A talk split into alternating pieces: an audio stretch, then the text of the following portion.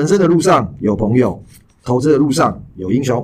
大家好，我是你的好朋友虎兰教授，欢迎各位同学来到量化英雄学院。我们这个录了九十集以来第一次停更啊，就是上个星期哦。那因为应该说这一次的过年算是有史以来这个算是放最久的一次啦，一月的交易日也是最短的哦。那当然就是如果大家放的还不过瘾，没有关系，可以期待明年哈。听说明年会放更长。我们休息的那个礼拜，那其实呃，国际的股市也都还是有开盘嘛。那这个春节期间，其实呃，如果大家有在注意的话，其实全球的这个科技股其实气势还蛮强的哈。纳斯达克还有这个韩国的股票，其实我们过年的那一周大概都涨了五 percent。呃，去年一直在跌的特斯拉。其实也涨了三十 percent 以上，到一月底结束，包含比特币，其实也都涨了四十趴哦。所以说，二零二三年这个开年，其实感觉这个各方面的气势都还蛮好的，然后就是感觉都是在往上涨的哦。我们上周台股兔年的开红盘，第一天就涨了将近要四 percent，三点八 percent 的样子，然后直接就。攻上万五嘛，一整周下来，其实这个指数算是居高不下嘛，反正都在一万五以上了。然后，然后当然，如果大家有注意到成交量的话，其实跟去年比，其实上一周成交量也算是多少有有比较大后有。但是我们回想看看哦，就是呃台股上周的这一波涨哦，其实好像也没有什么特别的产业利多啦，或者是一些有一些比方说新的一些。类似像 QE 的政策啊，或比较宽松的政策哈，所以我觉得这个台股纯粹其实就是资金行情的拉这个拉抬的这个涨势啊。现在接近呃一万五千五百多嘛，然后接近到万六，是不是到了这一波压力的满足点哦？到了这个压力区哈，我觉得大家可以观察一下哦。上周的话几个重点，然后第一个就是上一周其实也算是国际的这个央行周，包含这个联总会费的嘛，然后还有这个英国的央行跟欧洲的央行，其实他们都接力的都有公布这个最新的这个利率决议啦。那费的就如大家所预期的嘛，升息一码零点二五 percent，英国。的央行跟欧洲的央行也都是升息两码，就是零点五 percent 哦，符合市场预期，好，这个这个放缓升息的脚步这样子哦。一般推估这个 Fed 大概在三月的例会还会再升息一码，就是再升息零点二五 percent，这个有可能会成为最末的升息哈。降息我觉得可能还有一段路要走哦，但是可能就会停止升息哦。这是目前我听到蛮多的这个报道。那其实包含连这个欧洲的央行也都有表态，就是说这个呃。三月，他们在升息两码之后，也将会放慢这个升息的脚步吼。那其实上周这个联总会的这个说法，其实我觉得还是蛮偏鹰派的吼。他不断在强调，就是说离目标还是很远啊，可能还是会持续升息啊，怎么样之类的吼。不过其实鲍威尔是不是，其实他也有讲到，就是说这个通膨的压力正在减缓中啦吼。有人讲三月，有人讲。五月嘛，哦，大概就五月份开始，费德可能就有机会停止升息了啊，哈，所以有很多人都讲说，这个下半年开始可能会有一波新的变化嘛。因为台股上个礼拜其实表现得还不错啊，那等一下就让这个股秀华传来跟大家分享哦。那我这边就先来跟大家聊聊，就是美股这边好了，美股这边其实我其实主要想聊的是两档公司啊，这两个一个就是大家手机或者是现在用笔电最常用的就是苹果吼，Apple。我觉得科技股今年其实也是大家可以稍微观察的一个重点啊，因为大家知道去年的科技股，美像美国的科技股光裁员十个月大概就裁了二十万人。哦，然后其实股价也都跌的还蛮多的哦。苹果到目目前为止虽然没有大规模的裁员哦，但是它二零二二年其实市值蒸发的还蛮多的哦。我那天去查了一下他们的报告，它二零二二年市值大概蒸发了八千多亿美美元哦。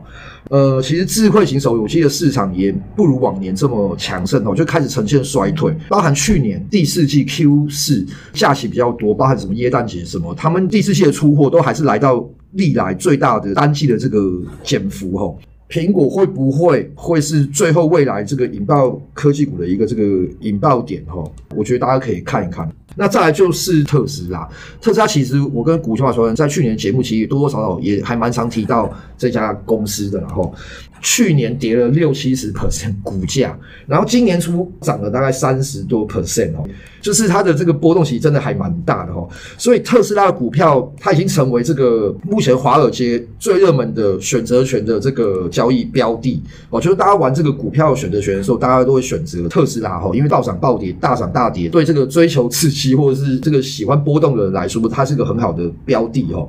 特斯拉它相关的这个期权交易哦，大家在这个选择权上压压最多的，就是说它明年大概会涨四倍，它的股价会涨四倍哈。那这个我觉得大家也可以来看看到底是不是真的还是假，因为最近的特斯拉消息其实都还蛮正面的啦哦。特斯拉其实在这个去年一整年，它这个。光它这个交易选择权的这个期货选择权的交易量已经大概有超过七千亿美元哦，所以大家就可以知道，其实它这个呃交易量是非常大，交易是非常活络，就是说投资人对它其实是看好的人也很多，看坏的人也很多，所以它的这个交易量非常非常的大。去年它这个是超过华尔街任何其他的股票或者是 ETF 的交易量了哈。好吧，那这个台股部分，那股价说这涨了这么多，有没有什么良心的建议？就是大家普遍会觉得是 Q one，就二零二三 Q one 落地嘛，落地对，这个叫做市场共识嘛。嗯，市场共识就是都已经是共识了，如果你要依照共识来做你下注的决定，很难赚到钱的。人多的地方不要去嘛。拍红盘的第一天，然后就大涨了五百六十点嘛。对，那其实也不意外，因为呃，我记得台积电好像在。ADR 就已经涨了快呃八趴九趴，忘记多少了，嗯、所以这个跳空其实不意外啦。嗯、那有一些朋友在聊说，哎、欸，怎么可能会涨那么多？科技股裁员嘛，嗯、然后财报很烂啊。对啊。可是这个又回过头来讲，如果这件事情可以成立，然后你可以因此而爆空单过年，然后赚钱，那去年就不会有人赔钱了。因为去年其实，比如说台积电哈，它营收一直到去年十一月创历史新高。可是它去年一月就开始跌啦，对，那就从六百八十几嘛，然后一路跌跌跌跌到去年十月，大概见到最低点三百多，嗯、然后我记得也大概跌了四十五 percent，就是它营收创历史新高的时候，然后跌出它三百多块的那个最低点嘛，所以我我只想讲就是说，找出一个方法，然后你去做交易，而不是人云亦云，嗯、因为。这种时候，比如说过年前，或是都从一万七、一万八跌到一万四，呃，你这时候做空，你一定会很安心嘛？嗯，对啊，因为你在去年的时候不会做空，你去年的时候一定会抢反弹嘛。去年是二零二二。那二零二一发生什么事情？二零二一的时候，其实你已经很习惯指数在一万七千点了。哎，二零二一是涨翻天嘛？对啊。然后我稍微去看了一下，就二零二一年底的时候，年限大概在一万七。二零二一一整年的平均价钱其实是在一万七的。如果你二零二一没有赚钱，然后二零二二你一路从一万七、一万八、一万七一路跌下来的时候，一到来到一万六，你会觉得很便宜，你会减嘛？因为你错过了嘛。然后结果发现还有一万五，然后一万五你又跳进去抢，然后最后一万四、一万三来了，然后最后大家都崩。崩溃了，大家都闭嘴了。嗯、那什么少年股神都输光了嘛？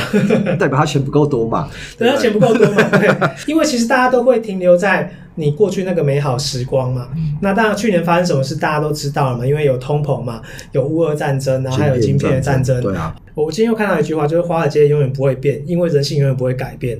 你现在知道利空，其实去年早就已经在反应了。那你现在手持空单，你会过得很安心，因为大家都觉得对啊，没错啊。你看新闻，你看财报衰退啊，你看他裁员，对，然后等等之类，你会抱得很安心。可是啊，你就赔钱了，赔钱，对，对。所以就是在股市里面的赢家，他不是赢在预测啊，他是赢在会修正。比如说你是主观交易，你一定是靠着你收集很多的讯息，然后去预测嘛。预测一定有错的时候，那重点在修正。比如说刚刚讲讲的裁员嘛，嗯、那经济不好裁员很正常嘛。可是裁员这件事，我要怎么把它翻译成，比如说相对是利多的解读？嗯，比较好的。对，因为我们去年讲通膨，你的物价上升了，然后回过头来，你的员工也跟着要求工资工资上升嘛，要调薪，然后就是变成一个搭一个这样，就是最后就是停不下来。但是裁员这件事情，其实某种程度你可以把它想成，哎。那你还敢要求工资上涨吗？而而且对企业来讲，说我降低成本了嘛？对，我降低成本嘛，就是说这件事情，你从另外一个方向讲，哎、欸，好像啦，可以抑制这个叫做螺旋上升的这个最可怕的通膨的产生。当然，我不能完全这样推论啊。嗯、哦，那只是说，你如果硬要我去解读的话，我觉得，哎、欸，这这也是一个可以解读的方式嘛。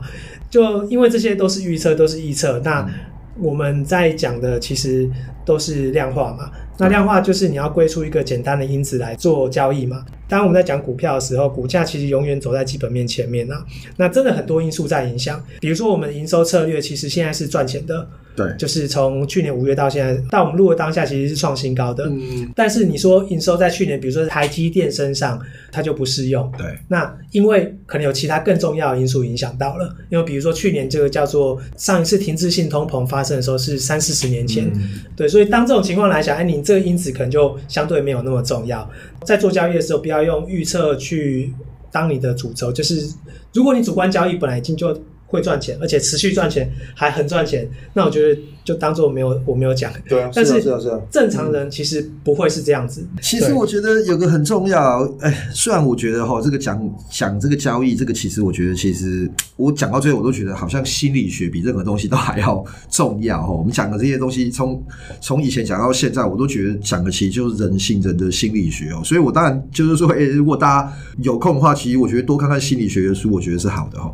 那刚刚我觉得这个有个很重点的，就是说，应该说绝大部分。都是主观交易，但是绝大部分主观交易的人也都是散户。那其实散户也绝大部分时候都在赔钱哦。我不是说你赚不到钱，你可以，你可能赚得到钱，但你赔钱的时候你也不会缺席啊。我觉得做主观交易强的人一定有哦，就他懂得。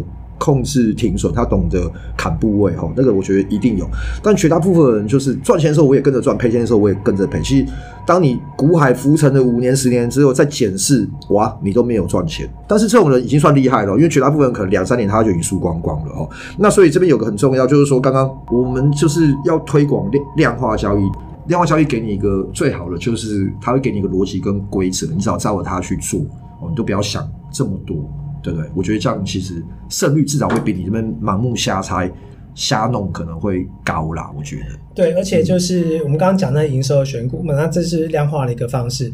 呃，去年五月上线的时候，指数大概接近一万六千五百点，嗯，然后现在大盘大概一万五千六，对，所以其实指数是没有创新高，但是我们营收的选股这个策略已经从一百万已经翻到快要接近一百三十万了，嗯，这就是一个量化的一个好处啊，就是你你找到一个方法，然后你你跑过数据回测，然后你现在就是，诶，讲白一点叫傻傻去做，嗯、像这次我们选的股票有一档已经赚很多钱了，嗯，你说我平常会买它吗？我其实不会，但是虎兰教授有买。我的意思就是，我之前有录过啊，我就是买了之后就放在那边忘了。不过你只有一张，但是哎、欸，还那我那我这次有讲说我要跟着这个月营收走嘛，所以现在还没卖，我也还抱着的，对啊，对啊。联宇这张股票是出现在我们股这个选股里面第三次，对，利多的发生的当下，其实可能或是它股票飙涨的时候，可能需要时间酝酿。我记得我们第一次选就是股票，我们第一次上线在去年六月的时候，嗯，然后再来就是去年十二月跟今年一月，嗯，然后就连续中选，然后去年六月选到的时候，他那时候大概在二十五到三十块，然后结果就盘了盘了盘到二十块左右去了，对，然后一直到我们去年十二月再选他的时候，他符合条件，然后他再重新回来，然后我们连报两个月，然后他给我们很好的回报，嗯，那我讲这个就是说，其实股票在飙涨，就永远只有那一段期间，那它飙涨可能就很快。那你要在那时候抓到它，然后它本身的故事也是需要有人去酝酿。那我为什么要讲这件事情？因为那我追踪一个投顾老师，他姓郑，就我在他的 FB 里面发现那个他说什么，在那个联宇这张股票涨停的第二根还是第三根，他说今年最高的股票叫做联宇啊，股价再所涨停，又喷三十七点八元新高。他主要说什么第四季获利，他估计可以达到一点二，今年会达到五块钱，然后股价低估，飙涨有理。但我觉得他这一句最后下面这句话说的不错，谁能领先市场算出 EPS，谁就能赚到这样的飙涨行情。去年就算出来了。好，那其实我们就做一件很简单的事，我们追踪营收嘛。对啊。你 EPS 飙涨，你一定营收要先爆爆开来嘛。嗯。因为 EPS 算叫做一季才会知道嘛。那除非你飙涨到很不合理，然后被证交所注意，然后你要自结那当月损益，对，要不然其实正常一季才会公布一次嘛。对。那一个月公布一次营收已经是。最简单的就是很透明的啦，因为在国外是三个月一次，嗯、那台湾一季一个月公布营收一次，其实其实是一个很好让你找到股票的一个方式。嗯、对，所以你说这营收策略一开始回撤赚钱，我觉得也是合情合理。嗯，好，那只是说到底现在大环境好不好？因为去年就是不好，所以我们上线有赔钱嘛，最多好像赔到二十 percent。对，但是其实现在是倒赚了快三十 percent 哦，二十几 percent。对啊，嗯，然后你看，哎，下面这一句话叫做郑老师与团队每天。都在算这个数字，才能早一步买在起涨点。是啊，没有，我们买更早，我们更早，我买了三次。本来我六月还七月，我也是跟着月营收买的，翻开就变。他讲这句话更靠北。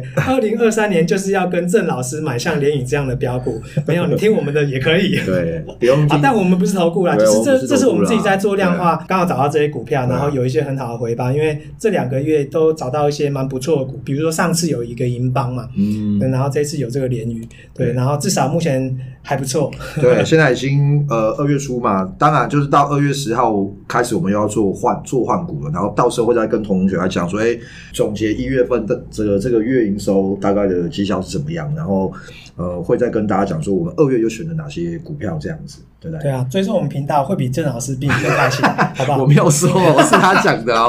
哎，那那个是啊，韭菜股，我们不是投顾 哈。啊，韭菜游戏怎么样？哦，韭菜游戏这次也不错啊，因为我们上次改了那个规则嘛，要从 Y Y 前五 percent 里面去找嘛，对，然后只筛选掉成交量比较小的，对对，所以那个金刚的赚钱，然后创意是创新高，创意还不错，创意真的是帮那个 L L 啊赚很多，对啊，哎，那所以都没有换都没有换股嘛，还没有换还没有换。股嘛，好，那因为讲就想说抱久一点，就可能。看看会不会像只是又报错，妈，他报联宇就爽了，真的 真的。你要像我一样买联宇最好的，对啊。好，那这个反正金刚跟创意是我们韭菜游戏的，目前他们还没有换股哦。那反正我们就看他们看看到底是哎，到到时候最后是又要停停损呢，还是说最后他们换换的时候是赚钱哦？那我们这个最后再来看看啦哦。最后要。也要提醒一下同学，就是我们智能古巨基的社团，从二月三号，哦，就是星期五这个礼拜五晚上，二月三号是一个很伟大的人生日，这样子。二月三号开始，每个礼拜五的晚上，我们会开始上我们的市场周报啦，市场这个大数据的周报哦。股票传人，你要不要先大概讲讲一下，我们有哪一些指标什么的？那有一个叫超级趋势指标，嗯，然后它好像主要是用 ATR 来当基础啦，对，然后来告诉你现在是偏多还偏空，对。对，然后也有一个周 MACD，那 MACD 基本上就是用均线嘛，那还蛮常用的，嗯，所以这个也可以，嗯，就是这个目前前两个目前都是偏多啦，OK，然后再来有一个叫做 ADL 腾落线指标，嗯，然后它主要是呃根据那个当日涨跌加速的差。差异其实算出来指标啦，嗯，然后主要功能就是判断中小型股的短线的趋势。嗯，那目前这个也是短线偏多，是比较偏中小型股的啦。嗯，对，然后再还有一个就是呃什么价量分布图，对，然后他用统计学去算出一些股价相对应成交量的支撑压力，嗯，然后来判断短期的目标价啦。对，呃，然后还有一个是这个一二零潜力指数，主要是用程式去计算一百二十天内最高价的相对比率。一百二十天其实就是这个。呃，半年线嘛？啊、呃，对对，算半年线。嗯、然后，呃，针对全市场的数值做标准化。嗯，那你的呃潜力指数越高，然后其实也容易更容易创新高，相对相对，相对比较容易创新高。对。然后最后一个就板板块图，嗯、那之前社团也有放过。对对对。然后你可以很简单的看出，就是说，呃，哪个族群它现在是比较热门的，嗯，大概会是这样子。没错，这个就是我们以后每一周五都会上线的市场的大数据的周报啦。我们每一周会放一次哦。那刚刚股票传有大概简单介绍了一下，贴文出去之后，其实放上去之外，也会跟大家稍微想解释一下这些指标是做什么用，然后是用什么为基础的。那如果大家看完这个文章还是看不懂的话，也都随时可以发问啊。好，那今天就谢谢股票传人的分享。那大家对我们聊到的观念有任何问题，或什么想法想要讨论的，都可以在这个脸书的粉丝团或社团留言。好，那大家记得我们现在有 YouTube 的频道了哦。那粉丝团可以搜寻量化英雄学院，社团可以搜寻智能古巨基。那也麻烦帮我加入点赞并且追踪。谢谢今天的收听，祝各位同学投资顺利。量化英雄学院给你投资新观念，我们下次见，拜拜，拜拜。